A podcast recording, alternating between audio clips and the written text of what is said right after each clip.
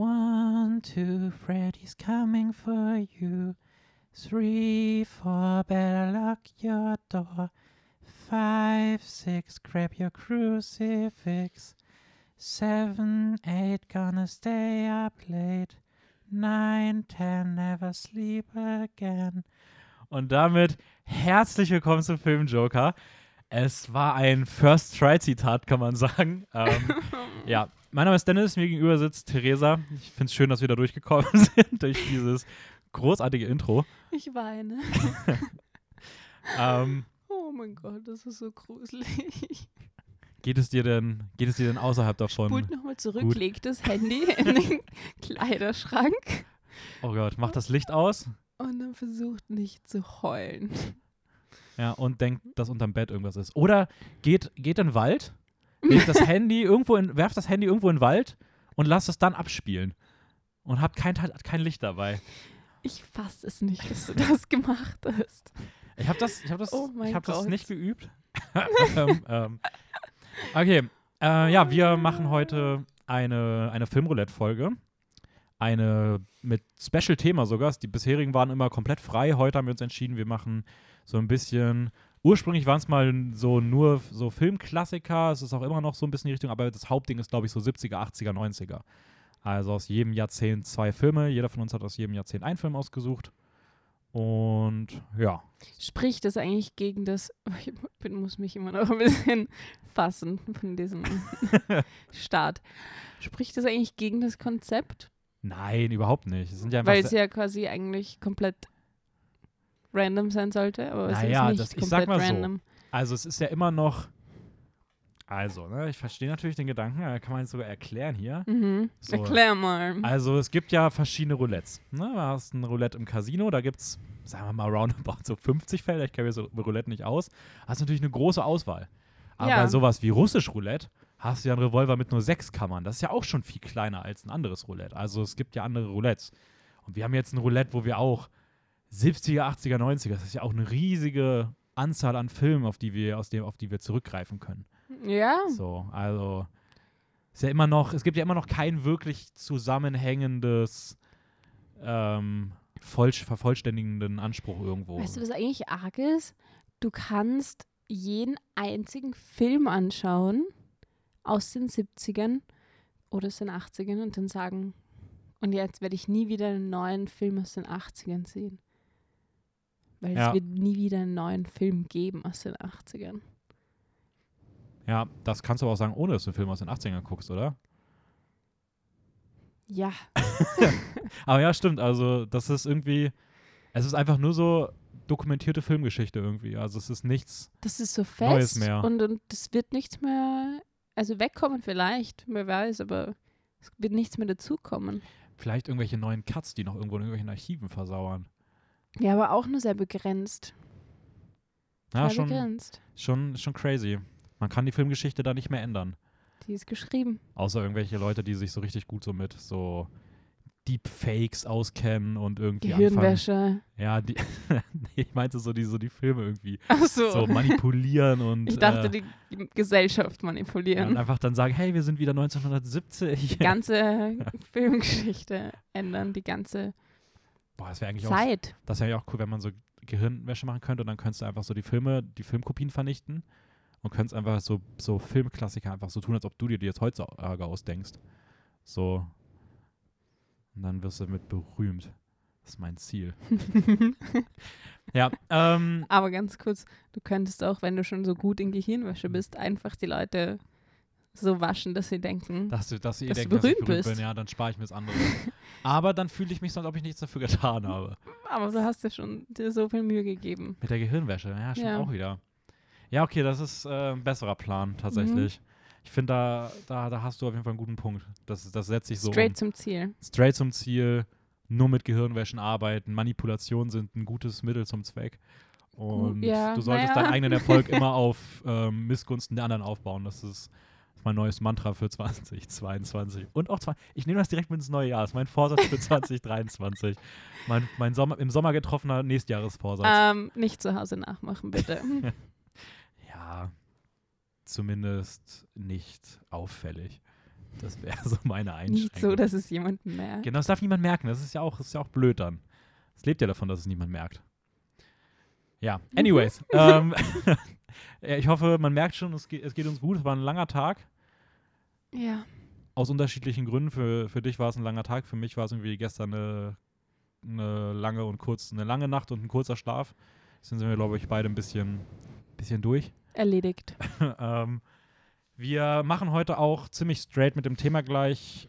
Fangen wir an. Ähm, nächste Woche gibt es so eine bisschen Hauptthema-lose Talk-Folge zusammen mit Raul, wo wir einfach mal so ein bisschen über verschiedenen Kram reden. Deswegen haben wir diese Woche keine News, äh, keine, kein Recap. Das wird, da wird nächste Woche ein bisschen was zu kommen, sowohl Infos als dann auch Nachholungen. Und ja, das heißt, wir machen heute ein bisschen mit den reinen Themen-Talks weiter. Und ich würde sagen, wenn es für dich okay ist, Wir wollen, wir, wollen wir direkt starten. Okay. Wir- Reisen wir in die 70er Jahre. Wir reisen in die 70er. Okay, wie machen wir das jetzt? Machen wir das abwechselnd, dass immer ein Film von dir, dann einer von mir, oder gehen wir jetzt chronologisch der Jahre nach durch? Ich denke, dann wären wir sowieso erstmal bei dir. Oder? Beginnen Ja. wir bei dir. Dann beginnen wir, dann machen wir es chronologisch. Okay. Dann beginnen wir im Jahr 1975 mit Steven Spielbergs Jaws. Weißt du, wie lang das schon her ist? Richtig lang. Das ist Mehr als fünf Jahre. das ist Mehr als 30 sogar. fast 50 Jahre, ja. Fast 50 Jahre. Absolut krass. Ich bin es sind glaube ich 7, 47 Jahre müssten es sein. Wow. Schon krass. Also so alt bin ich ja nicht mal.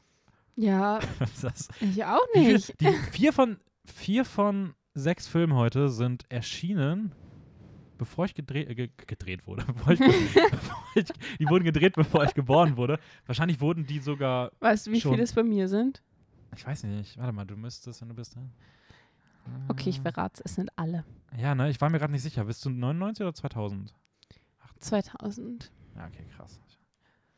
Ich bin das neue Jahrtausend. Ja, also das ist einfach, das ist eine Zeit vor dir, in die wir hier reisen. Ja, Ähm, genau, es, also ganz kurz für, diejenigen von euch, die gar nicht wissen, was Filmroulette ist. Wir haben, wie gesagt, jeweils drei Filme ausgesucht und über die reden wir jetzt. Das ist so basically das Prinzip. sehr simpel. Ähm, falls ich das nicht so, falls das nicht, wir reden da so ein bisschen drüber und Leute denken sich, aber hä, warum denn? Ja, das ist so ein Format bei uns. Und ich würde sagen, man kann auch gleich am Anfang sagen, es wird eventuell ein paar Spoiler geben, was ich persönlich jetzt nicht so tragisch finde, weil wie gerade festgestellt, den Film gibt es seit 50 Jahren. Ja, die meisten Filme sind halt schon sehr, sehr, sehr bekannte Filme, sehr große Filme und sehr krasse Klassiker auch. Also ihr solltet die eh alle kennen. Ähm, Also wir werden jetzt nicht versuchen, den ganzen Film zu beschreiben und sagen, falls ihr dann euch und denn, dann passiert das und das. Aber Ja, falls ihr euch denn jetzt fragt, aber hey, vielleicht kenne ich die Filme nicht, will erstmal auf Nummer sicher gehen, bevor ich gespoilert werde. Ihr könnt auf Instagram gucken, da gibt es einen Post mit Filmroulette Nummer 3, da seht ihr die Poster von den Filmen, über die wir ja, reden. perfekt. Das heißt, da könnt ihr euch theoretisch einfach einmal alle angucken, einmal dann alle Filme angucken innerhalb von, ah, ich glaube, die schafft man an zwei Tagen. So jeden Tag drei. Und dann könnt ihr am Ist Sonntag machbar. schon die Folge hören. Das ist ja auch äh, richtig gut hier. Genau, Instagram. Filmjoker-Wien. Falls es jemand nicht auswendig weiß. Ja, bevor es wieder irgendwie am Ende der Folge mir noch einfällt, dass wir das noch sagen müssen. Ähm, ja, genau. Also, ich würde ich auch sagen, ich glaube, der Film, bei dem man, bei dem das Spoilern am krassesten wäre, den heben wir uns eh bis zum Ende auf. Der kommt dann eh als letztes. Und da sagen wir dann auch nochmal Bescheid, bevor wir so richtig groß Wir melden uns nochmal zurück, ja. Okay, Jaws. Ähm, magst du mal zusammenfassen, so ein bisschen, um was es geht? Ja. Auf einer idyllischen Insel im Atlantik. Boah, in sowas bin ich richtig schlecht. Ich weiß, es ist Am Am Amity Island. Aber Ja, klar, ist ja Florida und sowas. was ist denn das? Atlantik. Müsste Atlantik sein, ne? Ja. Ja, Ja, ja. Pazifik ist links. Das Weiter. war gar keine Frage von mir, das war ein Fakt, ich weiß es. Ach so, okay. Ich habe gerade so gedacht, das war das auch so eine Bestätigung von mir. Okay, ja, im Atlantik, genau. ähm, warte, nochmal, jetzt bin ich rausgekommen. Okay, nochmal. Auf einer idyllischen Insel im Atlantik ähm, bricht Panik aus, nachdem es mehrere tödliche Haiattacken gegeben hat. Und ein Sheriff, der kein Wasser mag und ein Ozeanwissenschaftler und ein Fischmörder machen sich auf die Reise, um Mhm. den Mörder zu schnappen. Den, den bösen, großen, Weißer weißen Hai. Ja. Naja, am Anfang wissen sie noch nicht, dass ein weißer Hai ist. Nicht spoilern. Der Film heißt so. Ja. Also zumindest im Deutschen, damit man wieder weiß, um was es geht. Ah ja, das war schon mal ein Thema, ja. Ja, also, ja. Ja, basically, das ist eigentlich die Handlung. Ja. Ähm, genau, ich möchte kurz vorher etwas sagen. Ich habe mir das extra aufgeschrieben. Achtung! Ne? Haie sind keine blutrünstigen Tiere.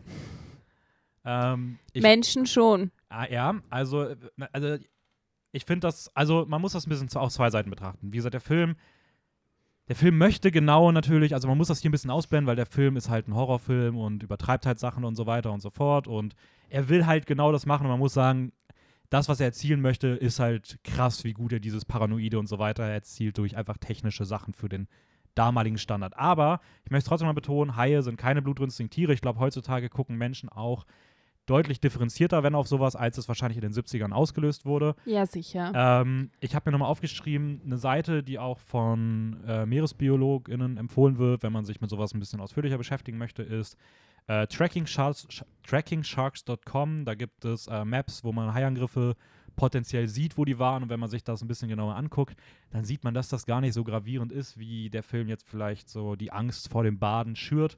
Es gab beispielsweise dieses Jahr 55 Angriffe. Die meisten davon, beziehungsweise eigentlich alle, lassen sich darauf zurückführen, ähm, dass die Haie provoziert wurden, beziehungsweise auf falsches Verhalten. Das ist eigentlich immer der Grund. Die wenigsten Haie, bis gar keine Haie, greifen einfach so Menschen an, sondern meistens ist es ein, eine Situation, die entsteht, weil man sich falsch im Umgang mit den Tieren verhält. Ähm, also, falls euch das interessiert, trackingsharks.com, da könnt ihr euch Karten angucken, da könnt ihr euch die Fälle durchlesen und trotzdem immer bitte im Hinterkopf halten, dass oft auch einfach ein falscher Umgang zu sowas führen kann. War mir wichtig, das hier nochmal anzusprechen. Finde ich total gut, dass du das gemacht hast. Dankeschön dafür. Danke, danke. Ähm, aber wie Eine gesagt, Runde Applaus für Dennis. ja, könnt ihr jetzt bitte Stopp machen und erstmal aufstehen, applaudieren. Ähm, ja, na, ich weiß nicht, ich finde, das kann man bei sowas auch mal erwähnen. Ich finde trotzdem, dass man es trennen muss, ähm, aber was sind denn so deine Gedanken gewesen zu Jaws? Kanntest du den? Du kanntest den noch nicht, oder? Doch, ich glaube, das war sogar der einzige von den heutigen Filmen, den ich schon kannte. Okay. Verdammt. Ähm, warum? ich dachte, du kannst den nicht. Ah, doch, stimmt, du hast den geguckt. Ich habe es gesehen, dass da auch so ein kleines äh, Rewatch-Zeichen hinter war. Aber es ist doch schon so lange her, es hätte es jetzt nicht genauso wiedergeben können. Und es war ein bisschen Mhm. blutiger und explizitere Szenen, als ich erwartet habe. Oder als Ja. ich in Erinnerung hatte. Also man sieht das schon oft sehr. Es wird nicht nur so angeteasert, sondern es passiert wirklich. Nee, muss ich auch sagen. Also, das hatte ich auch. Ich habe ihn auch gerewatcht. Wollte ich auch schon lange rewatchen. Mhm. Und ich hatte den auch in der Form weniger expl explizit teilweise in Erinnerung. Ist schon sehr blutrünstig. Oder auch, ne, es ist halt. Ne, manchmal in Horrorfilmen ist halt so, dass du nie die Gestalt siehst, Mhm. die den Horror verursacht. Und da ist es so richtig Obwohl, man, obwohl man sagen muss, ähm, da gab es ja auch diesen, diesen kleinen Funfact, dass sie ja äh, die Haier-Trappe gebaut haben. mhm. Ähm, und die aber dann ja beim Dreh massive Probleme bereitet hat. Also die hat die ganze Zeit Störungen gehabt, hat nicht funktioniert, wie sie es wollten. Der Hai sollte eigentlich super präsent im Film sein, richtig oft zu sehen sein. okay. Und sie haben dann ja das gesamte Drehbuch so ein bisschen umgeschrieben. Er hat auch viel präsenter mit John Williams, also dem Kom Komponisten, zusammengearbeitet und man hat die meisten Szenen, in denen der Hai vorkommt, ähm, rausgestrichen. Er ist, glaube ich, nur noch 10 oder 20 Prozent der. also es hätte noch viel mehr sein es sollen. hätte eigentlich viel mehr sein sollen, aber das ist auch der Hauptgrund, warum der Film so erfolgreich war, weil er dadurch halt dieses Paranoide betont hat und diese musikalischen Spannungsmomente und man beispielsweise auch mit diesen Kamerafahrten, diese legendären, diese Ja. unter Wasser, die sind halt entstanden als Lösung darauf, dass man halt den Hai sozusagen zeigen wollte, ohne ihn zeigen zu müssen. Crazy. Ähm, was Aber das ist ziemlich ja auch cool eine richtig coole Lösung dann eigentlich. Ja, Perspektive zu wechseln. ist, ist voll smart. Also das richtig smart. Ich meine, der Film, also was man sagen muss, ich glaube, wenn du in den 70ern noch kein Internet hast und wirklich denkst, Haie könnten böse sein, der Film macht das Und dann schon. siehst du den Film und dann bist du so, ja, das Ja, war's. Der macht, das, der macht das auch schon gewieft so. Also der, der schafft dieses Paranoide so, wie könnt ihr nur ins Wasser gehen? Der frisst so lange, bis die ganzen Strände leer sind.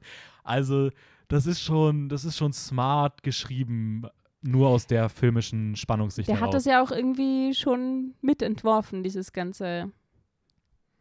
Tierhorror Ja, und vor allem der, das Haibild, ja. ja, dass so viele Leute Angst vor Haien haben. Ja. Ja, ist schon crazy. Also würde ich behaupten, wenn ich Irgendwoher das muss nicht auch, wenn ich da nicht auch bestimmt früher, als ich kleiner war und irgendwie am Strand und man hat irgendwie sowas gesehen, würde ich auch sagen, würde ich auch mir denken, so, oh Gott, hm. Also einfach, weil der Film halt bei sowas Meinungen prägen kann. Ja, Man setzt sich ja mit 13 jetzt vielleicht nicht Filme. unbedingt mit den echten Tieren direkt schon auseinander. Also ich bin ja, wann war ich denn 13? Ah, 2005, 2006, so, da gab es ja noch nicht mal Internet gefühlt. nee, aber ähm, ja, schon, ist schon crazy. Also, wie, wie hat er dir denn insgesamt so gefallen?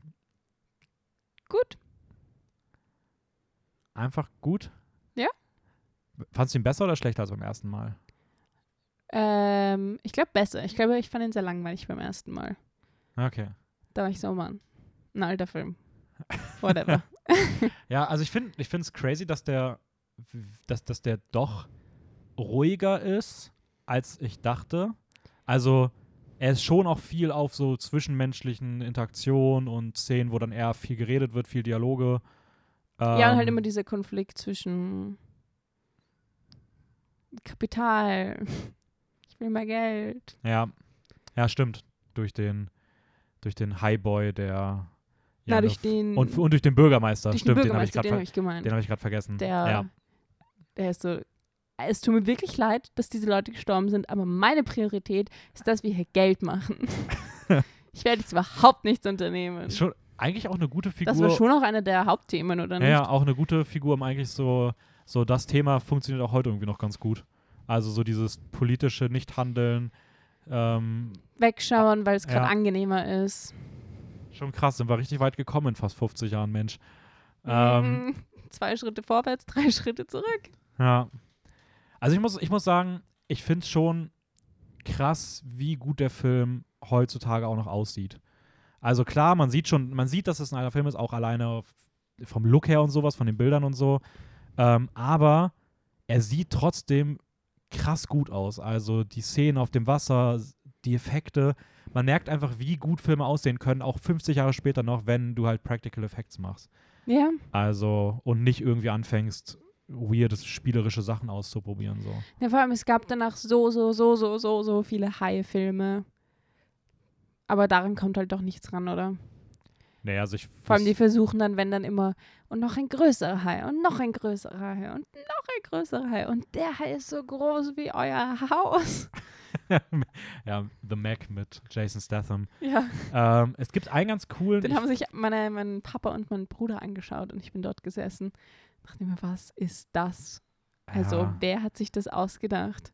Und ich habe mich nicht zusammenhalten können. Den vor hab ich, Lachen. glaub ich- Das war echt arg. ich glaube, ich vorletztes Jahr habe ich den gesehen, den fand ich auch, der war auch echt furchtbar. Der Dinosaurierhai aus den Steinzeiten. Zwar nicht sein Kind, sondern das ist der Original. Das ist der Original, das ist der. Na, Obwohl, das sagen sie ja auch in dem Film. Man weiß ja nicht, wie alt Haie wirklich werden. Ja, wie willst du es wissen? Ah, weiß ich nicht. Na, mittlerweile weiß man es also ich wollte gerade sagen, mittlerweile glaube ich schon, dass du das irgendwie weißt. Aber damals und oder ist es nur in dem Film so, ja, keine Ahnung, wer als wirklich. Nee, also die, ich glaube, da gab es gerade früher schon viel Unwissen. So, weil es verbreitet sich auch nicht. Also wie soll's. Haie war, sind so ein Nischenthema in den 70ern noch gewesen, wenn es da noch nicht so groß Internet und sowas gab. Das, also es haben sich, solche Themen haben sich ja erst dann durch die Digitalisierung ähm, im allgemeinen Wissen mehr Ja. niedergeschlagen. Und jetzt so. sind Haie voll das Mainstream-Thema. Ja, ist echt so. Jeder, ich- überall Haie, alles. Ich rede eigentlich jeden Tag mindestens einmal Ich gucke mir, mindestens- ja, ich guck mir mindestens einmal am Tag den, den Super Bowl-Auftritt von Katy Perry an, wo sie mit den Haien tanzt. Das ist mein Haiwissen. Ähm, Ja.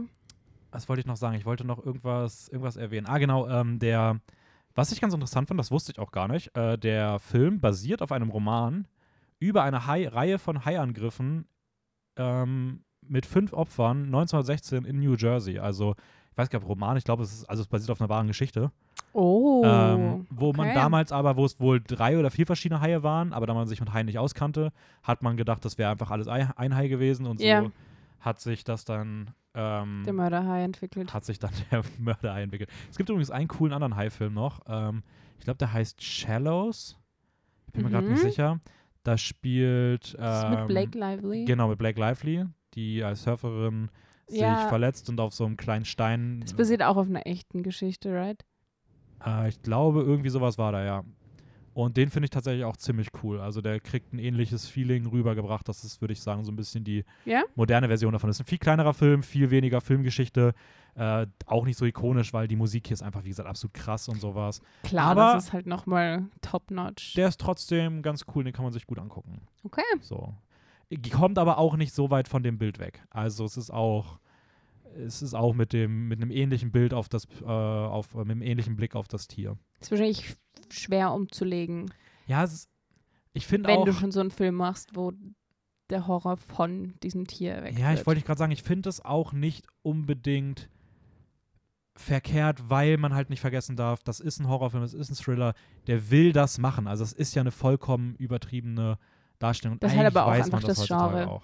Prinzipiell. Ja. Okay. Okay, dann, äh, das war Jaws, Steven Spielberg. Ähm, Mein 70er-Film. 1976. ein Jahr später. Ein Jahr später. Der ist wirklich nah dran. Okay, erzähl uns, worum geht's in Rocky? Äh, Rocky, übrigens sehr coole Wahl. Ich habe mich schon sehr, sehr lange auf den Film äh, gefreut. Das war einer, der schon ganz lange auf meiner Watchlist war. Same. Äh, ich hatte eigentlich auch. vor, die gesamte Reihe zu gucken, weil die sollen, das, die sollen gut sein, auch die weiteren.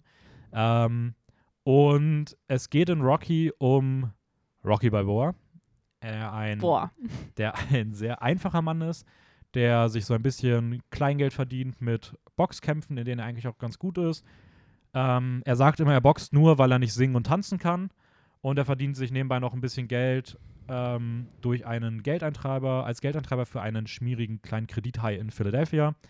äh, Rocky beschreibt sich selbst auch immer wieder als ungebildeten Mann, der ja, der halt sich nicht über viele Sachen Gedanken macht, sondern einfach so in den Tag hineinlebt.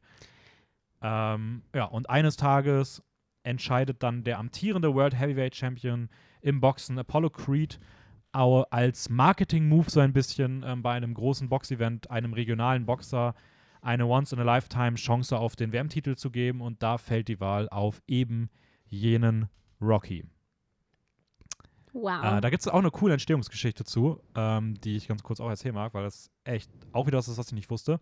Sylvester Stallone war vor, also war vor dem Film selbst ein, eigentlich ein gescheiterter Schauspieler, hatte auch nicht wirklich finanzielle Mittel, hatte kein Geld. Ich glaube auch, dass er mit seiner damaligen schwang schwangeren Frau irgendwie zusammenlebte und das lief einfach nicht so, wie er, wie er sich das vorgestellt hatte, Weil sie schwanger war?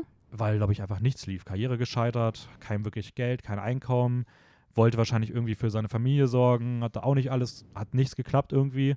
Und er ist dann eines Abends zu einem Boxkampf gegangen von Muhammad Ali, der zu dem Zeitpunkt auch Schwergewichtschampion war, der ebenfalls einem regionalen Boxer die Chance gegeben hat, um den WM-Titel zu kämpfen. Und der Kampf ist ziemlich ähnlich abgelaufen zu dem hier. Ähm, Rein zufällig? Nee, also ja, also das, also ja, das war jetzt nicht geskriptet oder so, sondern Nein, ich meine, ist der Film zufällig so oder ist nee, nee, der nee, Film da, dann das, davon? genau, das, da komme ich gleich zu. Okay, sorry. ähm, der Boxer hieß äh, Chuck Webner und ähm, Sylvester Stallone war von der Geschichte so fasziniert, dass er seine Erfahrungen plus diese Inspiration, die er aus diesem Kampf bekommen hat, zusammengebracht hat, hat dann angefangen am Drehbuch zu arbeiten selber, hat den Film auch selber gepitcht und so ist dann letzten Endes auch der Film entstanden, der ihn dann auch wiederum zum ja, zum, zum Weltstar aus der damaligen Zeit Sicht halt Ah, machen das macht's irgendwie nochmal richtig, also das macht irgendwie doppelt so cool, das Ganze. Ich finde es nämlich auch, dass es irgendwie Das fügt nochmal sowas Ich, hinzu. ich finde, dass man es merkt. Also ich finde, ich habe während des Films bei gewissen Sachen irgendwie das Gefühl gehabt, entweder es ist krass gut geschauspielert oder es ist irgendwie Und es sehr ist persönlich. er. Es ist einfach er und es ist, Ja. wie er auch fühlt. Okay. Ja, ähm, arg. wie, wie hat dir, wie hat dir, dir Rocky? Also ganz ehrlich, ich muss schon sagen, Rocky ist schon richtig süß. Er ist einfach so ein Softie, er ist so sensibel. er übt im Spiegel, was er sagen wird und er irgendwie das, was du gemeint hast, es ist, er ist sich dem so bewusst, dass er so, so er sagt immer, er ist nicht so schlau und so, aber andererseits macht ihn das viel intelligenter, Mhm. weil er weiß, was er nicht weiß.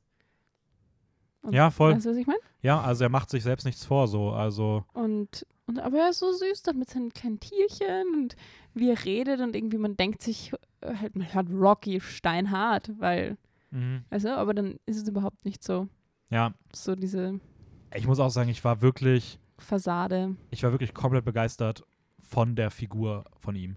Ich finde es so cool. Ich finde es so cool, dass in einem Film in den 70ern nicht so dieses toxische männliche Mhm. so hart versucht wird, da reinzuprügeln, sondern er ist einfach so eine Person. Ja, ich, ich fand auch einfach diese Szene, wenn er dann mit seinem, wenn er da über die Straßen läuft, immer mit seinem kleinen Bällchen da am Spielen ist. Ja. Ich weiß nicht, also das hat den irgendwie so. Also ich liebe solche Szenen in Filmen, weil es den Charakter, ohne dass es irgendwie Thema ist, einfach so viel Komplexität gibt, so viel Ecken, Kanten, Details gibt, die, die ihn einfach abheben von irgendwas Normierten. Und, und das fand ich vollkommen faszinierend. Und dann halt diese ganze Seite, die halt du jetzt auch gerade schon meintest, mit dem, dass er halt auch nicht so, ja, geil boxen, ich schlag einen auf die Fresse, sondern so, ja, ich kann halt irgendwie nichts anderes und ähm, so Ja, und ich mach das halt einfach ja, so Ich mach das halt, oh, na gut, ja, irgendwie. das schon, er ist, er ist schon, er ist schon sweetie, das kann man irgendwie sagen. er ist Also, schon ein Sweetie. aber auch krass, wie gut Sylvester Stallone das spielt, weil ich habe den irgendwie nie so als ernstzunehmenden Schauspieler irgendwie wahrgenommen. Muss ich, Ich kenne den gestehen. auch, aber sonst jetzt nicht so oder irgendwas. ich kenne halt nur Also so man kennt ihn halt, ja, aber ich kenn- wegen dem. Ja, ich kenne halt so von so komischen, modernen, vollkommen übertriebenen, äh, männlichkeitsgetriebenen Actionfilmen aller Expendables und sowas. Ah ja, okay. Ja. Ähm, und halt auch so ein paar Szenen vielleicht noch von früher, aber ähm, ja, keine Ahnung. Ich fand es auch crazy, dass es wenig um das, also dass es wenig wirkliche Box-Action gibt, weil auch das ist hier auch Das war gar nicht so der Fokus. Es war halt unpräsent. mehr so ein Film über sein Leben und Boxen war halt so ein Teil davon. ja.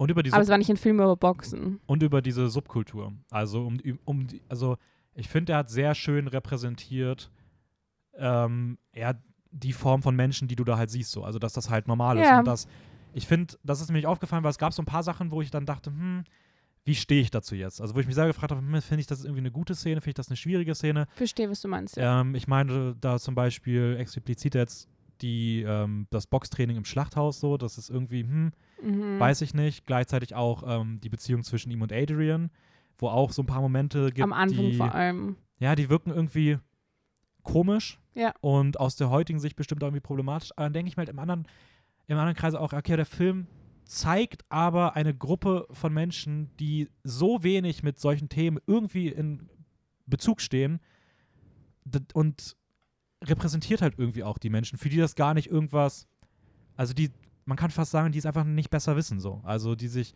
darüber keine Gedanken machen. Aber gar nicht so negativ behaftet, sondern einfach wie, Nee, so, voll, wie also- so ein Fakt einfach nur gezeigt, ja, ohne es zu werten. Ja, voll. Und das finde ich dann irgendwie, dann ist es irgendwie okay, weil ich würde es auch schade finden, wenn wir irgendwie auf alle Themen, auf alle Menschengruppen heutzutage nur noch mit so einer elitär aufgeklärten Sichtweise blicken, weil das ist einfach nicht der Fall so. Und das, das, das grenzt halt noch weiter Leute ab, die halt sich nicht mit sowas auseinandersetzen, weil sie es halt einfach nicht kennen. So. Aber es fehlt halt der Zugang einfach. ja, Oder nicht einfach, aber er fehlt.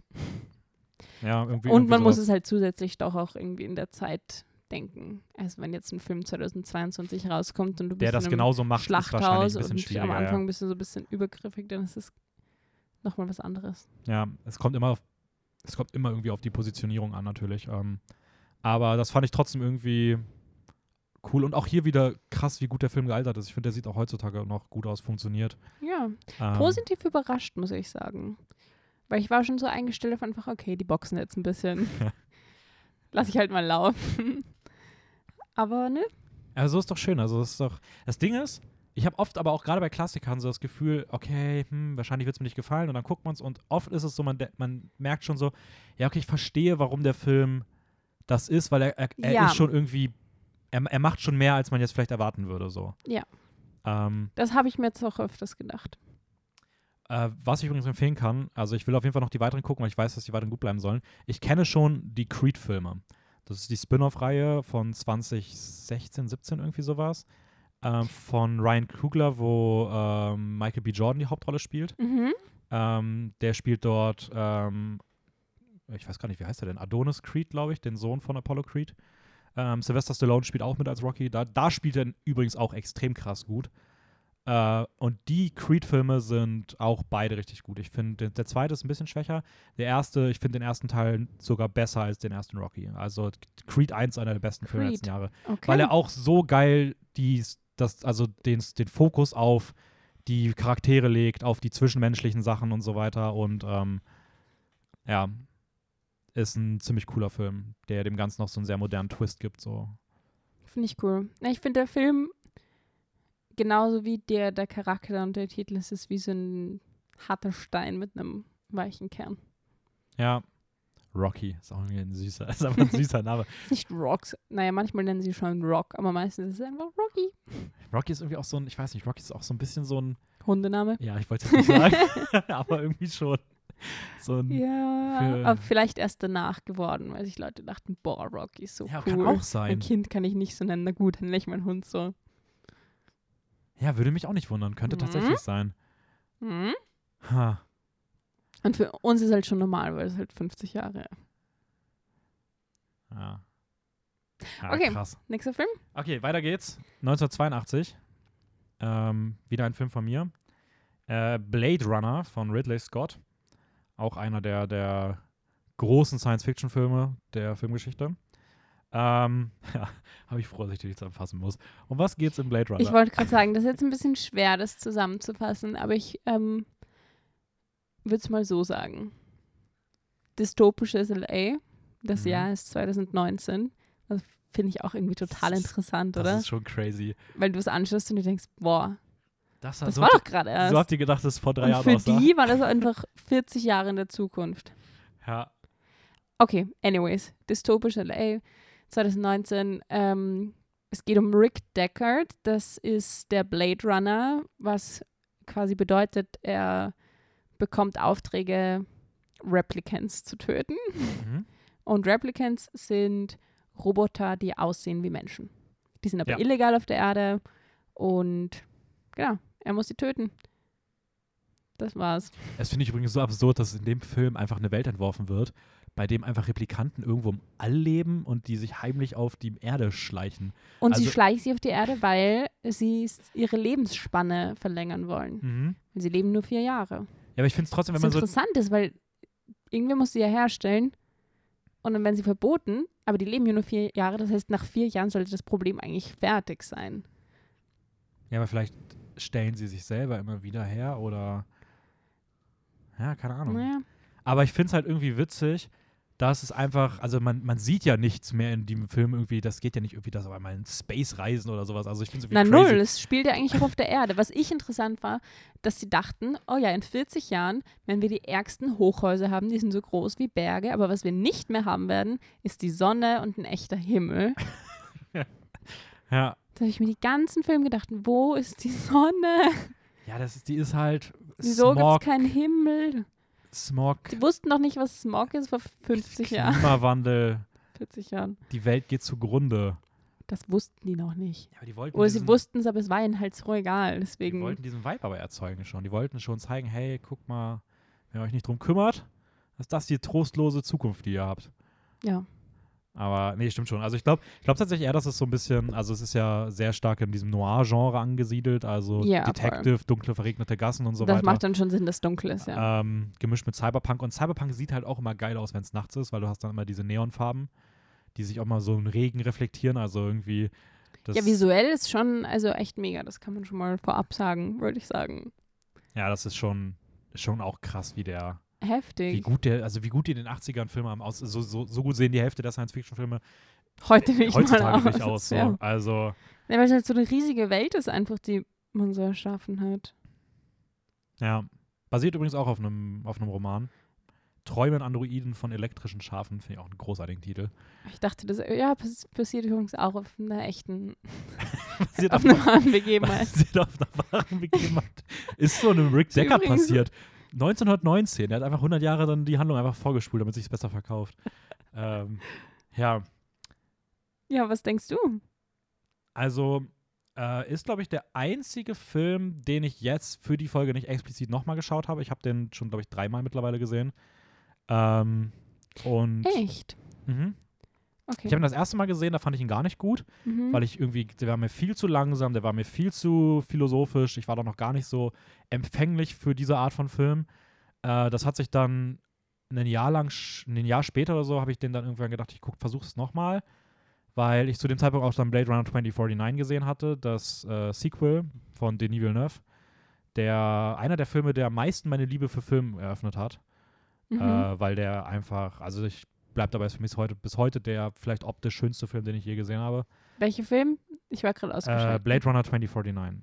Ah, der. Der, das Sequel, Remake. Genau. Ja. Nee, es ist erzählt die Geschichte weiter. ah, okay. 30 Jahre später. Oh. Ähm, und der hat auch so einen sehr Oh, oh, oh. philosophischen, coolen Drive. Aber er sieht halt einfach unfassbar schön aus. Und danach habe ich gedacht, ich, dann, da hab ich, da hab ich, dafür habe ich nochmal Blade, Blade Runner geguckt, ja. um halt für den Film nochmal so vorbereitet zu sein. Und dann habe ich, glaube ich, jetzt irgendwann vor einem Jahr oder so den nochmal mit einem Kumpel geguckt, weil der kannte den noch nicht und wollte den auch immer mal sehen. Mhm. Ähm, und der ist bei mir im Laufe der Zeit immer besser geworden. Ich finde immer noch, dass Blade Runner 2049 der bessere Film ist. Ähm, die Handlung ist schon sehr ruhig, so, das Es passiert nicht wirklich viel. ja, es passiert nicht wirklich viel. Im, Im Nachhinein denke ich mir so, was? Also total cool ausgeschrieben. Ich verstehe auch, was er jetzt gemacht hat die ganze Zeit Mhm. und so. Aber was war jetzt wirklich die Geschichte, die erzählt wurde? Ja, es ist halt, es ist halt irgendwie weniger eine explizit erzählte Geschichte, sondern es sind einfach so viele von diesen philosophischen, existenziellen Gedanken rund um, was ist ein Mensch, wo sind die, also diese ganzen Themen, die da irgendwie aufgemacht werden, die so die menschliche, das menschliche Dasein in Frage stellen. Aber ich fand jetzt nicht, dass das so rausgesprungen ist, wenn du dir das anschaust. Also muss es ja auch nicht, aber ich weiß nicht. Nee, würde ich dir recht geben. Also rausspringen auf gar keinen Fall. Das, Es ist ein bisschen versteckt. Du Das musst ist schon in- ein bisschen graben, um das. ja, ja, das, das ist aber in vielen dieser Filme so. Also Ghost in the Shell, ein Anime, auch aus, ich glaube, ich weiß gar nicht, müsste ähnliche Zeit gewesen sein. Mhm. Der hat auch sehr, sehr ähnliche Themen. Der dreht das halt auch so ein bisschen, da geht es halt um eine Androidin. Ähm, es geht auch um Kopfgeldjagden, es geht auch um Maschinen gegen Menschen, irgendwie so Robot, bla. Also es ist sehr ähnlich und das ist ähnliches Thema, ähnliche Art, das zu erzählen. Also sehr ruhig, sehr viel. Dann Gespräche, aus denen du dann, wenn du drüber nachdenkst, diese Schlüsse Ja. ziehen könntest und sowas. Okay, nein, das ich verstehe es eh. Aber ich denke, man hätte es noch ein bisschen ausbauen können. ich kann das voll verstehen. Also ich kann mir den Film voll verstehen, wenn man sagt, dass das irgendwie einen nicht so mitgerissen hat oder irgendwas gefehlt hat oder sowas. Ich kann aber auch verstehen, wenn Leute sagen, genau das feiern sie halt daran, weil es dadurch halt irgendwie auch so unique irgendwie Verstehe wirkt. ich auch, verstehe so. ich auch. Also ich glaube, man, man muss da, man muss da empfänglich für sowas sein. Und ich weiß auch bis heute nicht, ob ich es unbedingt so sehr bin. Also ich glaube, ich finde Blade Runner auch, ja, der ist, also ich, für dieses ganz krasse Meisterwerk halte ich den jetzt auch nicht. Also ist wahrscheinlich in seiner Zeit unfassbar wichtig gewesen und sowas. Aber da finde ich halt auch, dass andere Filme das dann besser, ein bisschen besser Die haben sich ein umsetzen. bisschen besser gehalten vielleicht. Ja, Ja, was, das Einzige, was ich mir gewünscht hätte, ist, dass man noch ein bisschen mehr über die Replicants erfährt, mhm. weil, also darüber, was sie genau sind. Also man hat schon gewusst, dass sie keine Menschen sind, aber man hat das nie Mhm. Gezeigt bekommen. Ja, das stimmt schon. Aber ich finde, dass der Antagonist im Film, ähm, der Replikant Roy Batty, gespielt von einem großartigen Rutger Hauer, Mhm. äh, dass das ist so einer meiner sehr stark in Erinnerung gebliebenen Antagonisten im Film, weil ich den sowohl von seinem Erscheinungsbild, der Präsenz, die er irgendwie in den Szenen hat, aber auch hinten raus, wie so die Botschaft des Films ähm, gedreht wird und so weiter, Ja, äh, das finde ich schon ist sehr, sehr unique und Das extrem stimmt. stark. das also, stimmt. Das war auch einer der stärksten Momente im Film, würde ich sagen. Ja, Würde ich jetzt mal behaupten. Ne, würde ich, dir- würde ich dir recht geben. Stimme ich dir Okay. vollkommen zu. Und was für ein unfassbarer Star, das muss man sich immer wieder in Erinnerung rufen, ist einfach fucking Harrison Ford in der Zeit gewesen. Ich weiß. Das ist ja so krass. Also Jesus. Er einfach so, ja, ich bin, ich bin Han Solo, ich bin übrigens Indiana Jones, das sind so zwei der größten Filmfranchises aller Zeiten. Blade Ja. Runner spielt auch noch die Hauptrolle. Hä? Also, was, Geht's dir gut? das ist halt. Also Harrison Ford ist so damals das gewesen, was The Rock heutzutage ist, nur dass man damals noch gut Schauspielern Und der erste musste. Film, den ich mit Harrison Ford gesehen habe, war dieser eine Film mit Blake Lively, wo ähm, sie nicht älter wird. Und dann ist er so die alte Liebe. Den kenne ich, glaube ich, nicht. Er kommt mir bekannt vor, ich weiß nicht, welcher Das ist der erste soll. Film, wo ich gesehen habe. Harrison Ford als alten Mann. und dann habe ich mir diesen Film angeschaut und war so, hm, der kommt mir schon bekannt vor. Den habe ich schon mal gesehen. Ah, krass. Also, Ja. er muss mir äh, suchen. Aber klar, ach so, ja klar, Star Wars auch. Ja. Aber das habe ich irgendwie auch nicht zuordnen können, als ich den alten Mann gesehen habe. ja, ich habe das früher auch nicht. Das hat sich irgendwann dann erst so zusammengebaut, so, weil, keine Und in Ahnung. dem Film ist er doch ein bisschen älter noch als in Star Ja, Wars. das müsste so fünf, sechs Jahre später, glaube ich, gewesen sein. also war das so irgendwie ein bisschen schwer zuzuordnen. ja, Aber gut, ist ein co- ist Schon krass so. Also Orga-Typ, ja. gab auch früher diese Big Names im, im Schauspielgeschäft. Na gut. Nächste in den 80ern? Was haben wir denn als nächstes? Ähm, 1984. 84. Nightmare on Elm Street. Ja, von einem meiner Lieblingsregisseure, wenn es um coole Horrorfilme geht, äh, Wes Craven, der hat nämlich auch den herausragenden Scream gemacht in den 90ern. Oh. Ähm, bis heute mein Lieblingshorrorfilm.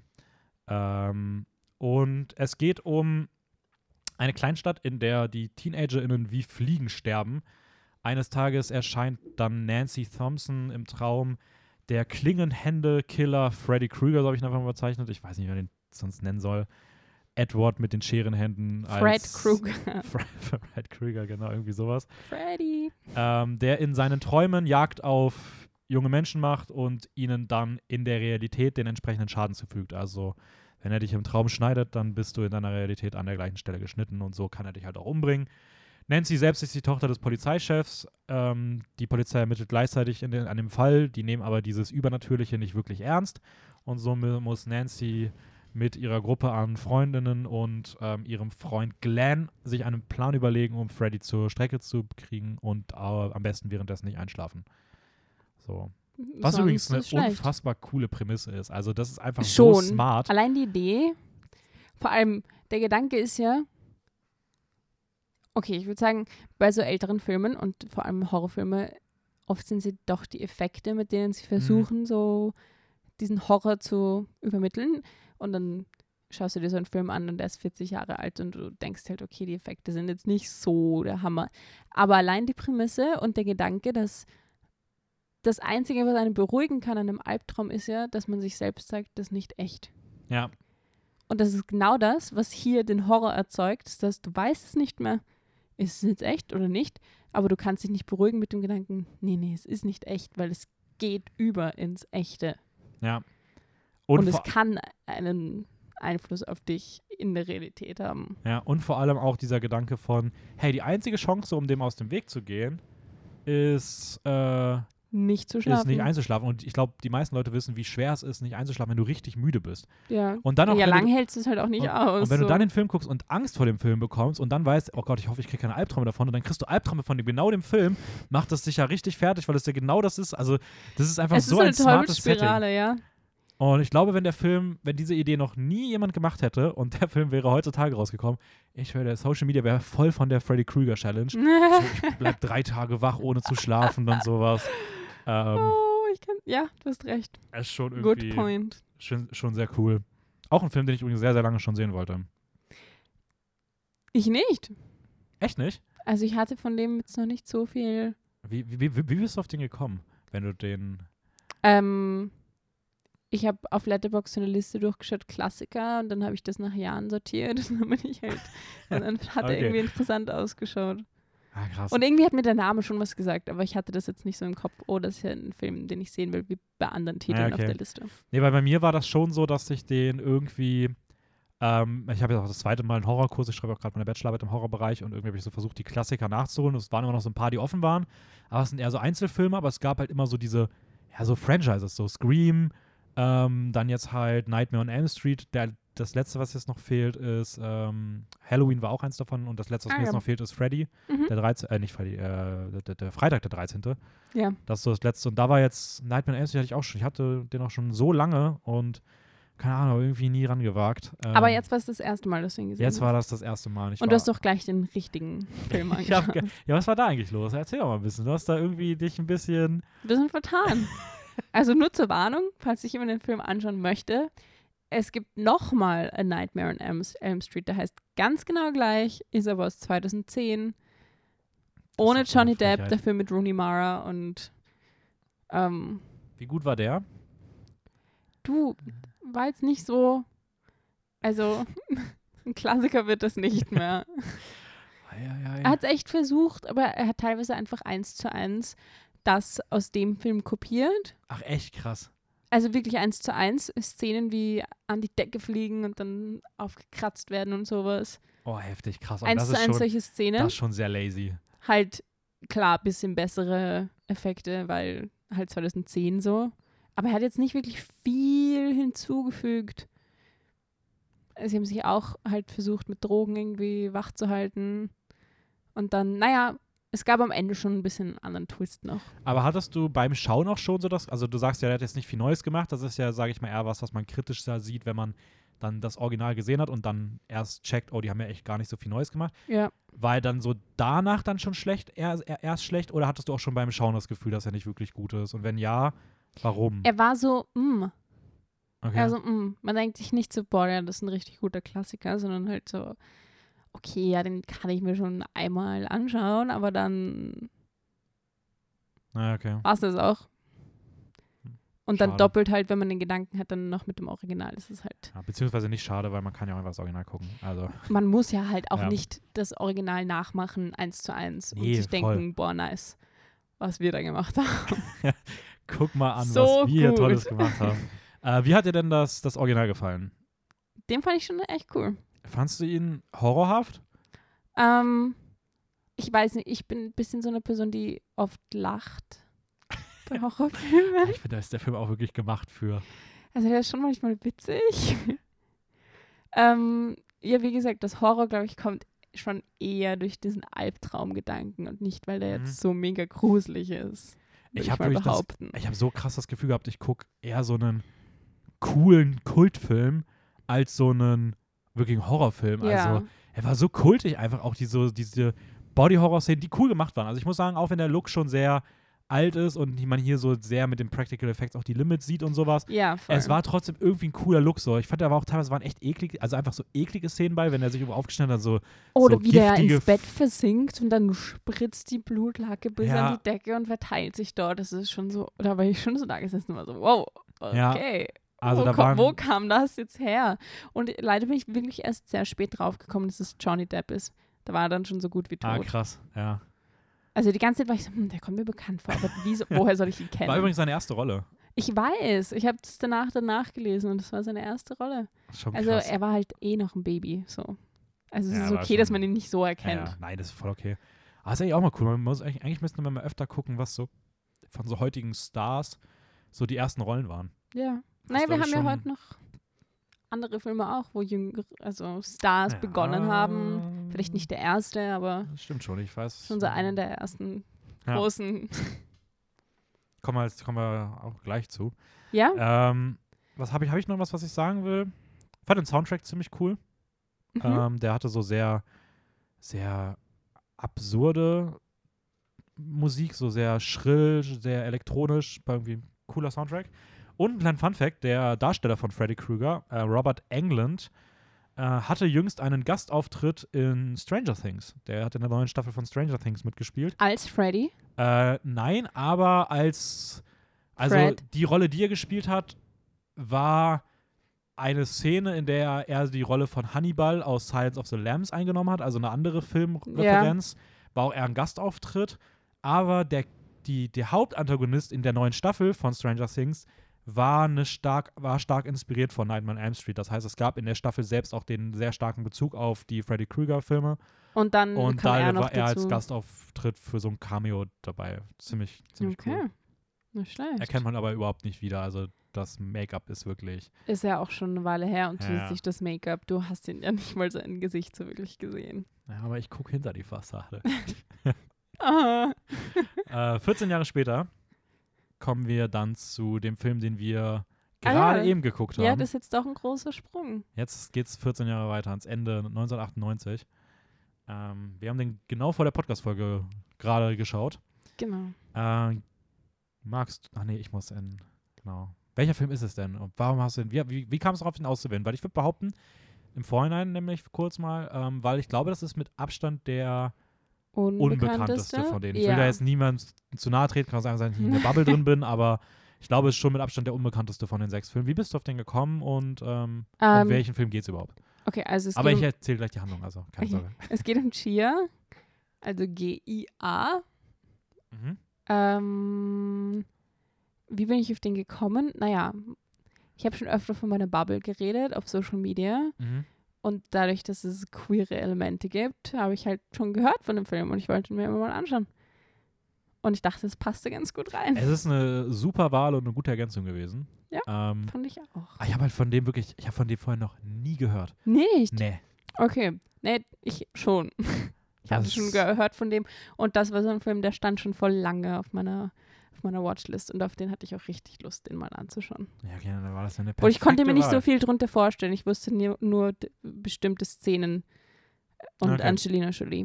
Ja, und ich- bestimmte ich- Szenen mit Angelina Jolie. Ich wusste das war Grund genug. Ich wusste tatsächlich im Vorhinein gar nichts. Also ich wusste, der spielt Angelina Jolie ist die Hauptrolle und es geht um eine um eine Frau, die zum Model wird. Das war meine gesamte Info, die ich hatte, als wir den Film angefangen haben. Da hast du den deutschen Titel wahrscheinlich nicht durchgelesen, weil dann hättest du hab den alles deutschen Titel gewusst. Nicht, ge nicht gelesen.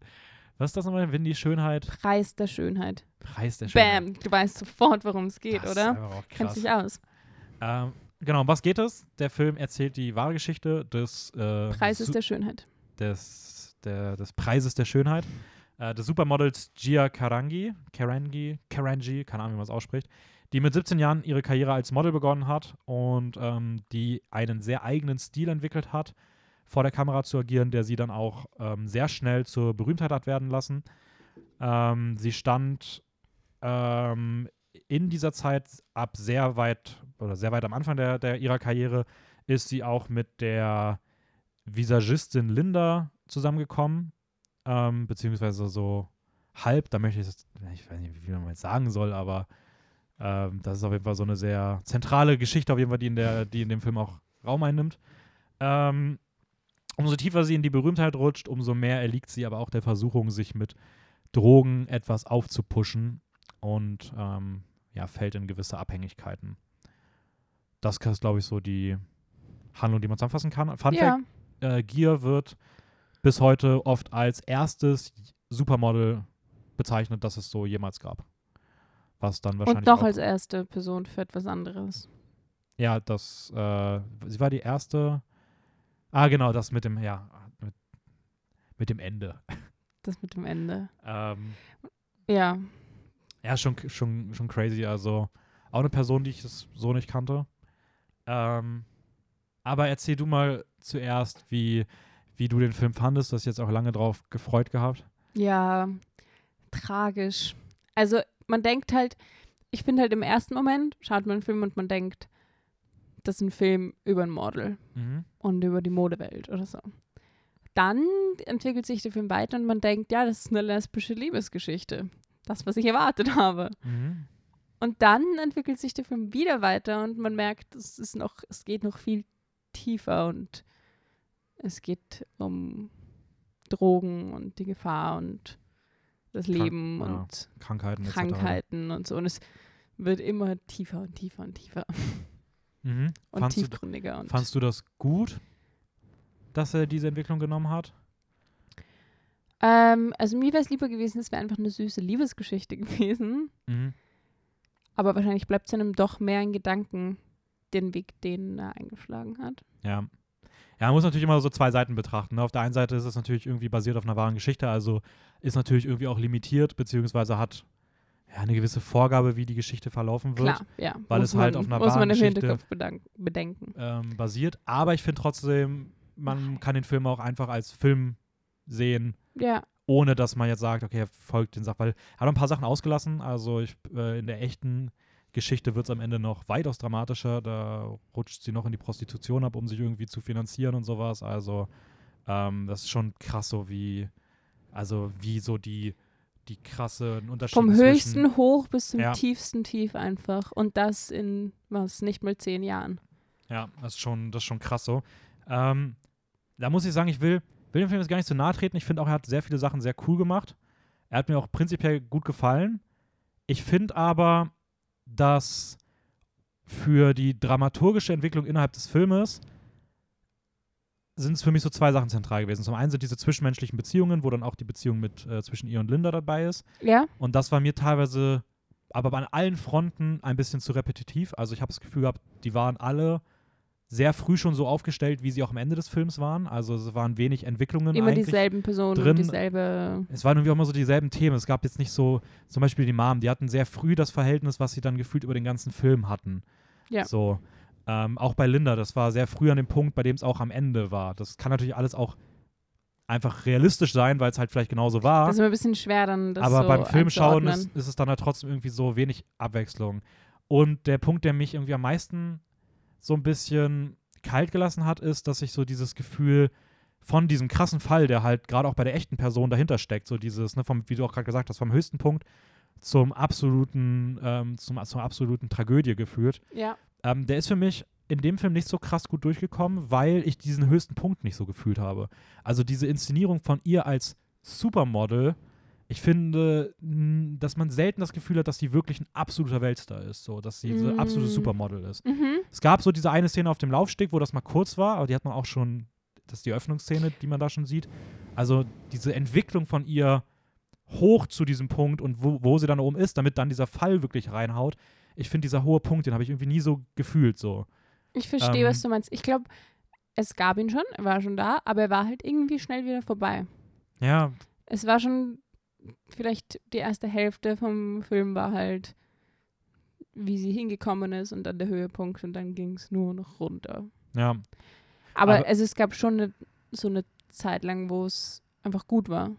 Ja, aber ich finde, da war sie, da hättest du auch erzählen können, sie ist einfach irgendein gutes Model. So, ich finde dieses, hey, sie war das erste Supermodel. Sie war die vor, also sie hat so viel geprägt in dem Bereich. Äh, Das, ja, das So, stimmt. ich find, das das- ist nicht durchgekommen. das, das kommt nicht so krass durch. Und dadurch, dadurch dass sie Stimmt. vielleicht auch zu dem Zeitpunkt schon diese Connection zu den Drogen hatte, ist irgendwie auch dann dieser krasse Fall so nicht so dieses, ich weiß nicht, so das, wie das kann auch realistisch sein, dann ist es auch irgendwie verständlich, aber zum Zuschauen ist es für mich halt so gewesen, dass ich nicht dieses dramaturgisch so gefühlt habe, wie ich es wie ich es an der Stelle mir vielleicht mehr, mehr gewünscht hätte. Fand den Film aber trotzdem unterm Strich ans, eigentlich cool, bis auf das Editing. Das, das Editing war, das war eine, das, das war eine absolute Katastrophe. Also, Schwarz-Weiß, bunt. Das fand ich eigentlich cool.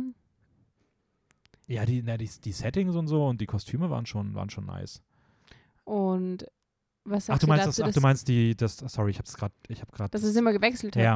zwischen Schwarz-Weiß, nicht mehr Schwarz-Weiß?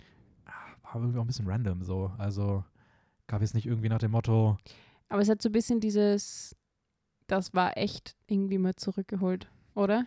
Also oft dachte ich mir dann, okay, das ist jetzt schwarz-weiß, ist das jetzt so eine echte Aufnahme?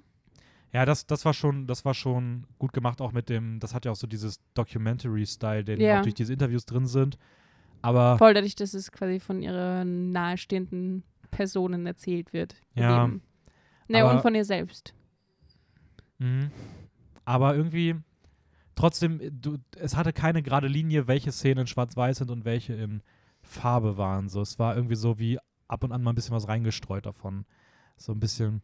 Aber es hat mich, das fand ich trotzdem cool. Also es war schon, das, also das Schwarz-Weiß an sich war schon ein cooles Element, weil es den Film irgendwie besonders gemacht hat. Mhm. Was mich viel mehr abgefuckt hat, sind diese Zeitlupen gewesen, wo sie sich entschieden haben, dass es eine gute Idee ist, in einer Zeitlupe auch die ganze Zeit noch Frames wegzunehmen, was so anstrengend wirkt. Das ist auch immer, also es ist so ein Stilmittel, das wurde gerade früher öfter mal probiert Ja. und die sind meistens nie gut gealtert.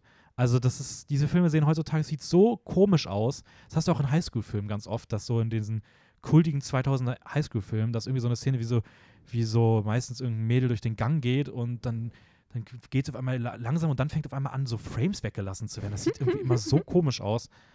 Und ich weiß nicht, ich bin eh kein Fan von Zeitlupe und das, das fand ich ganz weird. Auch diese, dass dann teilweise so eine Szene so dreimal hintereinander geschnitten wurde, die gleiche Szene, wie sie so eine Tür zumacht. Und du siehst das so dreimal am Stück so, aber ich, ich weiß nicht, ich fand das wirkte eher so wie, bitte liebe Preis-Academies, guckt uns an, wir machen weirden, coolen Stuff auf der technischen Ebene so. Ich finde, das hätte der Film nicht gebraucht. Also ich finde, der Film war stark, war stark genug, ohne dass er so technische Spielereien Verstehe ich. irgendwie. Aber irgendwie mochte ich das. Also gerade das, was du gerade gemeint hast, mit dem, Ah, krass. und es wiederholt sich und es ist nochmal ein bisschen anders und es ist so, sie dreht halt langsam durch. Ja, aber dafür war es aber auch schon zu früh in Szenen drin, wo sie noch nicht durchgedreht ist. Meinst du? Ja, es gab irgendwann am das ist Anfang eine vielleicht ein Szene. Foreshadowing. Ja, Nein, ich verstehe, ich verstehe, was du meinst. Wie viele Aber- Punkte würdest du dem Film geben? stimmt, habe ich noch gar nicht bei Letterboxd eingetaggt, ne? Das interessiert mich ernst. Ähm, boah, es ist echt schwierig. Also ich, ich, ich tendiere irgendwo so zwischen ähm, drei und dreieinhalb. Mhm. alles über, also drei ist bei mir gut, dreieinhalb ist für mich so die Kategorien, wo ich sagen würde, sehenswert. Ich, ich, ich würde ihm normalerweise hätte ich ihm dreieinhalb gegeben. Das Ding ist, dass diese technischen Sachen und so ein paar inszenatorische Sachen und auch so ein paar Dialoge, die ich irgendwie ein bisschen cringe fand, so, wenn sie da irgendwie Behold the Florist oder wo sie da die, äh, durch die Scheibe kommt und irgendwie sagt, I kick Spider-Man's ass, das ist so auf, ich weiß nicht, ich habe bei sowas, das, das machen auch wieder, das ist auch was, was man öfter mal sieht. Und es hat immer so das Gefühl von, da ist irgend so ein Regisseur, es sind auch meistens Regisseure, Ja, die so sagen, komm, wir brauchen noch so ein paar coole One-Liner, die eh hoffentlich durch zu die- Kult werden. durch die Bank, oder? Und ja, aber so dieses auf Krampf kultig sein wollen und auf Krampf coole One-Liner haben wollen. Und das finde ich irgendwie immer so ein bisschen anstrengend. So, also, also momentan wäre wär ich wahrscheinlich noch bei dreieinhalb, weil ich die Geschichte cool finde. Ich kann mir aber vorstellen, dass ich den, ich finde auch so diese, den, den Twist, der hinten rausgeht, so wie du, wie du es auch gesagt hast, ich persönlich ist das jetzt nichts, was ich so spannend finde. So, es ist jetzt nicht die Handlung, die mich irgendwie persönlich interessieren. So, da fand ich auch das, wo der Film zwischendurch war, deutlich interessanter. Da denke ich mir halt immer wieder in meinem Kopf, wenn ich so, wieso machst du das jetzt? Mach das jetzt nicht. Ja, Du tust dir das selbst an. Und aber, aber genau das ist irgendwie, was das so auch ja, natürlich. macht. Ich, ich würde ihm wahrscheinlich, ich würde ihm wahrscheinlich Thema. drei geben, muss ich gestehen. Okay. So. Weil ich glaube aber, dass mit der Betonung, dass es größtenteils daran liegt, dass er Sachen macht, die sehr, sehr subjektiv, gerade bei mir, eher nicht so gut ankommen. Ist es ja irgendwo alles, oder? Ja. Subjektiv. Aber ich kann es hier auch wirklich ganz stark begründen. Die Zeitlupe, es ist die Zeitlupe. Die Zeit. Äh, wo, wo, willst, wo willst du ihn bei dir sehen? Ich habe auch nicht nachgeguckt, ich weiß gar nicht, ob man es bei dir auf Letterboxd schon gesehen Nein, hatte. ich habe es nicht. Ich war jetzt irgendwie noch nicht dort. Ich bin noch nicht dort. Ich würde sagen mindestens dreieinhalb Ja. oder vier. Dreieinhalb, vier. Okay, also ja, ungefähr ähnlicher Bereich. So. Ja. Ne, das Ding ist, vergleichsweise, ich fand ihn besser oder persönlich hat er mir besser gefallen als Blade Runner. Mhm. Und Blade Runner habe ich dreieinhalb gegeben. Das heißt, eigentlich im Vergleich müsste ich dem dann noch einen halben Punkt Oder mehr geben. Blade Runner abwerten. Oder Blade Runner zu drei geben, was auch okay wäre. Aber hat er dir, hat er dir besser, ich weiß nicht, was hast du vier gegeben? Hast du, hast du, Rocky hast du, glaube ich, vier gegeben, ne? Ja, Wie fandst du, also ist das für dich da, da, da haben mich aber zum Beispiel dann hier die Themen doch mehr be berührt, mhm. glaube ich. Ja, ich weiß nicht, ich mache mir da noch Ja, aber, Gedanken dann, drüber. aber dann ist ja auch, also ist ja auch voll okay, selbst, also auch fünf wären okay oder auch eins, das ist natürlich ich immer alles kann okay. machen, was ich will. Kannst machen, was du möchtest. Jeder kann machen, was er möchte. Nein, nee, nee, nee, man kann nicht alles machen, was man möchte. Man muss schon Ah. Grenzen, aber, aber ja, okay. ähm, und damit schließen wir 1999 mit David Finches Fight Club. Ähm, ja, Spoiler. Kommen wir, also noch nicht Spoiler nach dem Motto, wir spoilern den Film, sondern Spoiler an dich. Ich glaube tatsächlich für mich der beste von den sechs Filmen. ja, same. Ich glaube ja. Ja, für mich schon. Ja. Ähm, um was geht's in Fight Club? Ähm, Du hast hier schon die schwierigen Filme zum Zusammenfassen, es tut mir ein bisschen leid. ja, vor allem, wie viel erzählt man jetzt? Und war, okay, also ein, wie heißt denn Insomniac? Schlaflos, schlafkrank. Ja. Kann nicht schlafen. Ja. Arbeitet im Büro, Typ, sehr no normalo eigentlich, kann Mhm. nicht schlafen, sucht irgendwie eine Lösung, um Mhm. schlafen zu können, beginnt irgendwie in Selbsthilfegruppen für sterbende Leute zu gehen. Funktioniert eine Weile, dann zerstört eine Frau ihm das Ding, weil die macht genau dasselbe und das gefällt ihm nicht so. Dann lernt er einen Seifenverkäufer im Flugzeug kennen. Zufällig am selben, selben Tag explodiert seine Wohnung und er wendet sich an den Seifenverkäufer und es steht, entsteht eine Freundschaft zwischen ihnen, die auch so ein bisschen darauf aufbaut, dass sie sich schlagen. Ja. Und daraus, dass sie sich mal schlagen und dann kommt mal jemand dazu und sie schlagen sich auch und dann entsteht so eine richtige, naja, so ein Club draus, wo Leute einfach einmal am Abend herkommen und sich schlagen und Ja. tut gut. Das deren Therapie. Geht ihnen dann besser danach. Und dann entwickelt es sich noch weiter in eine Untergrundbewegung und Ja. noch weiter und noch weiter, noch weiter. Ich muss sagen, es ist crazy. Bei dem Film wäre ich so gerne dabei gewesen, wenn das Drehbuch gepitcht worden wäre. Weil das klingt so krass. also dieses, allein die Beschreibung ist schon so, du denkst einfach schon so, What the fuck? So, Wer was? kommt denn auf das? Aber dann, Ja, nachdem das alles erzählt wurde, der ganze Plot, sind sie so, actually. Ja. Da kommen wir später nochmal. Also wir, wir versuchen das erstmal noch kurz zurückzuhalten. Ja. Ähm, genau, also schaut euch auf jeden Fall Fight Club an. Ähm, Genau, wenn ihr euch einen von diesen Filmen anschaut, schaut euch Fight Club an. ja. Den habe ich viel zu lang liegen gelassen. Ich habe ihn, jetzt- ich hab ihn jetzt gerewatcht. Ich fand ihn nach dem ersten Mal sehr gut, aber ich habe gedacht, ich habe so persönlich nicht so gut mit connected. Mhm. Ich habe ihn nochmal Doch, ich schon, muss ich sagen. Aber ich würde ihn, das ist so ein Film, den habe ich mir angeschaut vor, was, zwei, drei Tagen. Da Mhm. würde ich auch jetzt gehen und mir den nochmal anschauen. Einfach nochmal, Ja, da bin ich, um ihn mit, mit dem neuen Wissen, da bin ich den mittlerweile ganzen auch. Film gesehen zu haben, ihn nochmal von neu anzuschauen. Ich weiß auch nicht, was damals mit mir los war, weil es war wirklich so, ich habe den geguckt und ich war so, ich habe den, glaube ich, in meinem Regal war der irgendwo bei mir auf Platz 300. So, das ist voll weit Was? unten und ich dachte, ich hätte ihm nur vier gegeben, aber es waren dann noch viereinhalb, wo ich dachte, ja, okay, ich habe dem wahrscheinlich so viereinhalb gegeben nach dem Motto, ja, ich verstehe, es ist ein guter Film ist, aber er hat es mir, mit mir nicht viel gemacht. Keine Ahnung, was mit mir los war. Ich habe den jetzt, es waren easy fünf Sterne für mich. Ja. Ja. Ähm, ich, der ist, glaube ich, bei mir auf Platz 12 oder so meiner Alltime-Liste. Also, ey, keine Ahnung, was, was ich da damals falsch gemacht habe. Aber Du hast es einfach nochmal gebraucht, ein zweites Mal. ähm, Also ist okay. Wir verstehen das. wie, wie, wie hat er dir denn, also hast du mir eh schon rausgehört, aber wie hat er dir denn so insgesamt äh, gefallen? Weil es ist ja schon auch, weiß nicht, schon ein sehr crazy Thema und so alles so. Also, Ja, aber irgendwie mag ich das auch voll. Also es ist einfach dieser Mindfuck, aber es war schon echt eine positive Überraschung. ich muss ja sagen, ich weiß nicht, ich hätte im Vorhinein gedacht, dass das, also, ich war bei allen gespannt, was du zu sagst, aber ich hätte auch, ich hätte mich bei all drei Filmen, auch bei, von, von denen, die ich ausgewählt hätte, auch nicht gewundert, wenn dir die nicht gefallen würden. Aber Bei So. allen dreien? Ja, also ich dachte mir, mir Jaws wegen der Tierthematik könntest du sagen, dass du das richtig scheiße findest.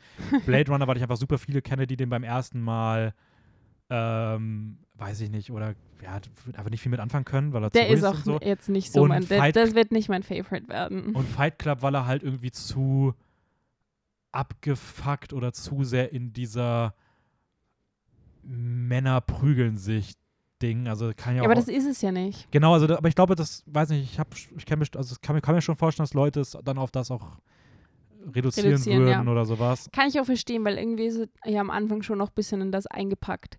Aber ich fand richtig cool, wie gesagt, dieses Mindfuck und es ist einfach so, du denkst, du weißt, worum es geht und du Mhm. weißt, was abgeht und dann macht die eine Person was und du bist so, what the fuck, was ist denn jetzt, was passiert denn jetzt in seinem Kopf? Und dann passiert noch was und du bist so, okay, jetzt, also jetzt rasten sie komplett aus. Ja. Und es wird immer, immer wenn du denkst, du weißt, in welche Richtung es geht, biegt es dann Mhm. in die andere Richtung ab und sowas mag ich voll gerne. ja, ich will mal ganz kurz sagen, ich glaube, es bringt aber nichts, hier noch weiter so ein bisschen drumherum zu reden. Also wir würden jetzt mal Fight Club, weil es eh der letzte Film ist, da würden wir jetzt einfach mal sagen, wir, wir spoilern es komplett. Das heißt, wenn ihr den noch nicht gesehen habt, dann, äh, Ciao, Baba. dann, dann Schön, dass ihr ab, dabei wart bis jetzt. guckt den Film und hört danach weiter. Aber jetzt Full-on-Spoiler zu, zu Fight Club. Okay. Ähm, hattest du von dem Twist am Ende schon gehört? Also wusstest du, dass es im Vorhinein, dass es diesen Twist gibt? Nein. Ich habe es mir schon gedacht. Ich habe es mir schon gedacht. Aber es hat schon lange gebraucht, bis ich es mir gedacht habe. Okay, krass. Da ist es, Kurz vorm Twist ich, war ich schon so irgendwie, ich könnte mir schon vorstellen, Aha, was, wenn er einfach verrückt ist. ja. Und dann, ja. Ich finde, das wird, Und du? also, ähm, vielleicht lag es auch daran, weil ich, mir wurde das äh, nicht direkt gespoilert, aber ich habe das irgendwo mitbekommen, dass es halt diesen, dass es da so einen großen Twist am Ende gibt.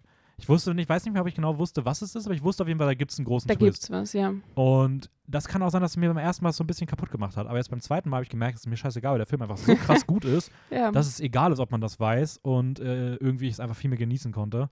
Aber es ist cool, dass du da ähm, zumindest nicht gespoilert wirst, weil ich habe schon das Gefühl, dass es auch einer dieser Filme in der Filmgeschichte, die jetzt auch, weil ja auch schon ja, fast 25 Jahre dazwischen liegen, dass das halt auch, ja, den fährt man halt irgendwie, ich bin echt hat. froh, dass ich ihn gesehen habe jetzt, bevor mir das passieren konnte.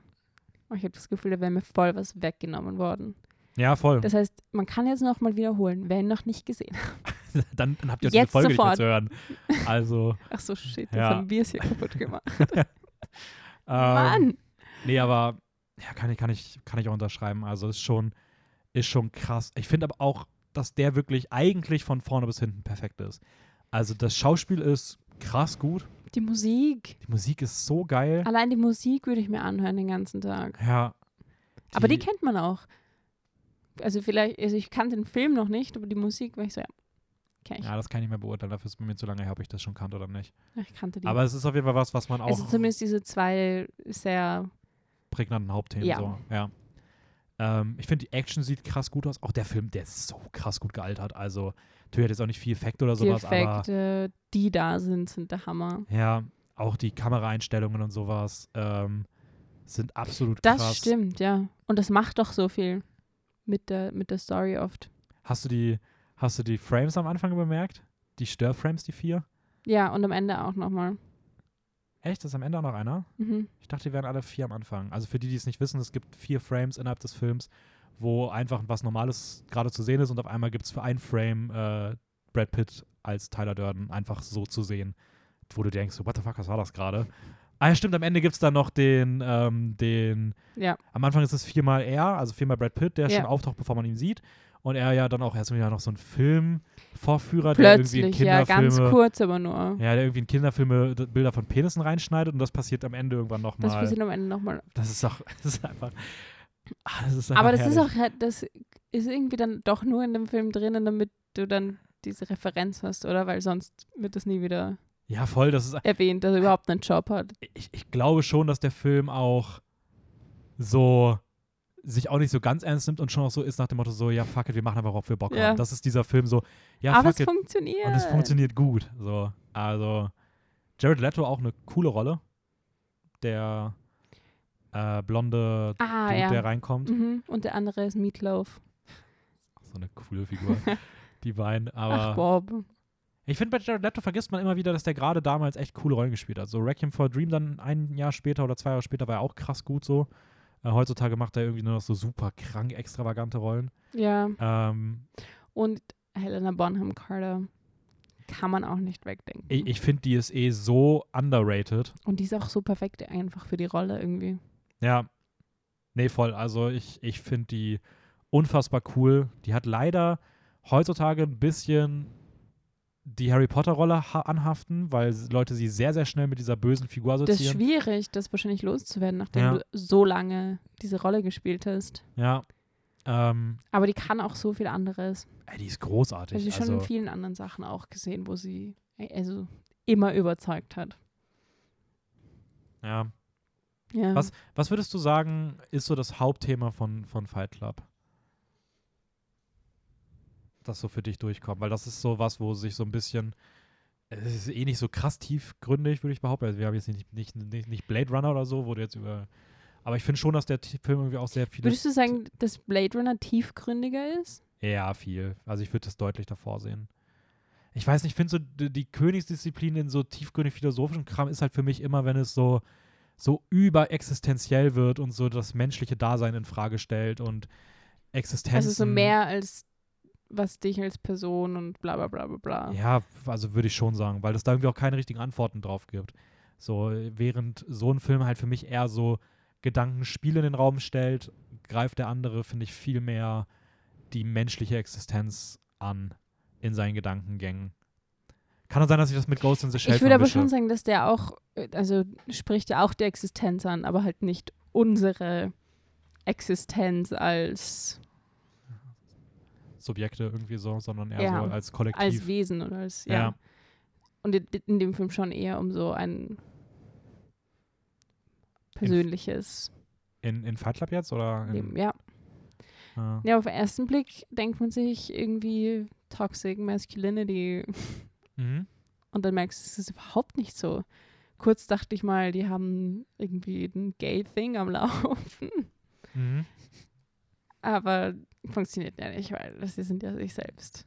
Ja, gut. Ich meine, Selbstliebe, also obwohl sind sie überhaupt, das ist irgendwie sehr gespalten. ja. Was würdest du sagen? Du hast sicher eine Antwort, wenn du die Frage stellst. Also, also was ich halt finde, was halt sehr krass durchkommt, ist so dieses, also gerade im hinteren Teil halt dieses unfassbar anarchistische, also dieses, ähm, ja, weg von gesellschaftlichen Normen. Na, es wird schon laut gesagt, oder? Ja, weiß ich nicht. Also klar wird es irgendwie gesagt, aber ich finde, du hast da, du hast da auch diese Faschistoide drin, so diese, diese Sub also diese Untergrundbewegungen, in die du reinrutscht, Ja. obwohl du es für was anderes hältst, als es eigentlich ist. Ist ja auch oft das, wie auch in echt in solche Gru Gruppierungen Menschen Mhm. reinrutschen. Ähm, aber alles mit so einem anarchistischen Aufbruchsgedanken von, ja, wie wie es halt am Ende auch gesagt wird, mit dem Neustart. Aber ich finde, das ist halt irgendwie auch interessant, weil es ist irgendwie so krass anarchistisch, aber irgendwie kann man die Punkte nachvollziehen. Also es ist, e- es schafft sehr gut, so in Aussicht zu stellen, ja, vielleicht wäre wirklich alles besser. Ja. So und Ja, und das macht es ja auch so interessant, diese Szenen, wo er dann, oder wo Tyler quasi Leute erlöst aus ihrem Sein, wo sie irgendwie so gefangen sind und dann brechen sie da raus, aber sie werden irgendwie da rausgezwungen. Ich meine, es gibt wahrscheinlich die wenigsten Leute, die sich irgendwie damit auseinandersetzen und auf eine spirituelle Ja. Reise gehen. Und da ist es dann so, ich prügel dich jetzt raus aus deinem Nest, in dem du es dir bequem gemacht hast. ja, stimmt schon. Weil im Endeffekt wird es dir besser gehen. Ja, ah, es ist schon, er war schon, hast, hast du eine Szene, die dir so besonders im Kopf geblieben ist, die du besonders cool fandst? Ja, an die habe ich jetzt gedacht. Ja, okay. Ja, okay. Weil da denkt man sich so, okay, jetzt dreht er komplett durch, aber dann ist es einfach so dieser Twist und du hast so, Ja. Ja, ist schon, der ist schon. das ist jetzt eine. Also ich muss sagen, ich fand die Szene richtig nice, wo ähm, sein Chef zu ihm kommt und ihm diese Fight Club-Regel zeigt und ihm eigentlich sagt, dass er, dass er kündigt und er dann einfach sagt, klar kannst du mich kündigen, aber vielleicht kommt dieser Mitarbeiter, dem das nicht gefällt, dann mit einer Waffe rein und schießt alle nieder. Ich dachte mir, so, what the fuck, wo kommt das denn her? Und dann das Schauspiel und wie er weggegangen ist und so, ich weiß nicht, das ist natürlich voll das harte Thema, so, ich will das gar nicht runterspielen, aber es war irgendwie auch so lustig rübergebracht und so Ja. abgefuckt und du denkst einfach nur so, okay, wo, wie sind wir jetzt hier hingekommen auf einmal? Ja, der hat halt Tyler nachgemacht. Also, er ist einfach. Er ist ein richtig geiler Film. Also, Ja, oder die Szene, wo der sich einfach selbst verprügelt. Oh ja. Aber nicht die, wo du schon weißt, dass er sich ständig selbst verprügelt hat, sondern. Ja, Und der, aber wie der das macht, also wie hat, wie lange hat er denn geübt vom Spiegel, dass es wirklich so aussieht, als würde er mit sich selbst prügeln. ja ist, schon, ist schon krass gut inszeniert. Was ich mich aber frage, das ist so das Einzige, wo ich sagen würde, wenn man das jetzt möchte, also wie kann es sein oder wie will mir der Film mir erzählen, dass die gesamte, gefühlt die gesamte Welt so einem folgt? Also jemandem, der auf einem Parkplatz sich selbst prügelt, da würde ja eigentlich nie, so, sowas steht doch eigentlich nicht an der Spitze von so einer Untergrundbewegung so. Also es ist irgendwie schon ein Naja, bisschen crazy so. wahrscheinlich hat er schon die meiste Zeit eher den Tyler raushängen lassen. Ja, trotzdem haben ja die meisten Leute ihn damit gesehen, wie er am Anfang sich selbst verprügelt hat. Ja, aber das waren ja nicht so viele, das waren Ach, das zwei, drei. Zwei Leute so. Ja. Ja, kann auch sein. Ja, stimmt schon. Okay, ich nehme jetzt nicht wieder zurück. Gut, siehst du, Ja. sollte niemals Gedanken aussprechen, dem einfach nur direkt kommen. ähm, Doch, manchmal ist schon gut. Manchmal kommen da schon coole Sachen raus. ja, Also Fight Club, klarer Gewinner des Tages. ja. Kann man schon so sagen. Ja, würde ich auch sagen. Also, hätte jetzt noch gefragt, was so der, der Highlight-Film war, aber ich glaube, das ist diesmal bei uns beiden recht deutlich gewesen. Ähm, Ja. ja, war, war sehr cool. Ein paar Filmklassiker geholt. Als nächstes dann 60er, 50er und 40er. Puh, da gehen wir schon sehr weit Ja. zurück. äh, nee, wir gucken mal. Ähm, und ja, ich würde sagen, sind wir durch, oder? Sind wir durch. Und dann euch ein wunderschönes Wochenende oder eine Woche, falls ihr das erst ein bisschen später hört oder einen schönen Einen schönen Abend, guten Tag. Morgen, Guten Morgen. je nachdem. Gute Nacht. Alles Gute zum Geburtstag an der Stelle, auch mal für die Leute, die heute Geburtstag haben, Schönen. Namenstag. Frohe Weihnachten. Ich Frohe finde das auch eine Folge, die man, glaube ich. Weihnachten hören könnte. Nee, ähm, habt eine gute Zeit. Wir hören uns nächste Woche wieder. Da gibt es ein paar Updates zur Filmwelt, zu anderen Sachen und ähm, wir schauen mal und ja, Bis dahin. bye bye. Bye bye.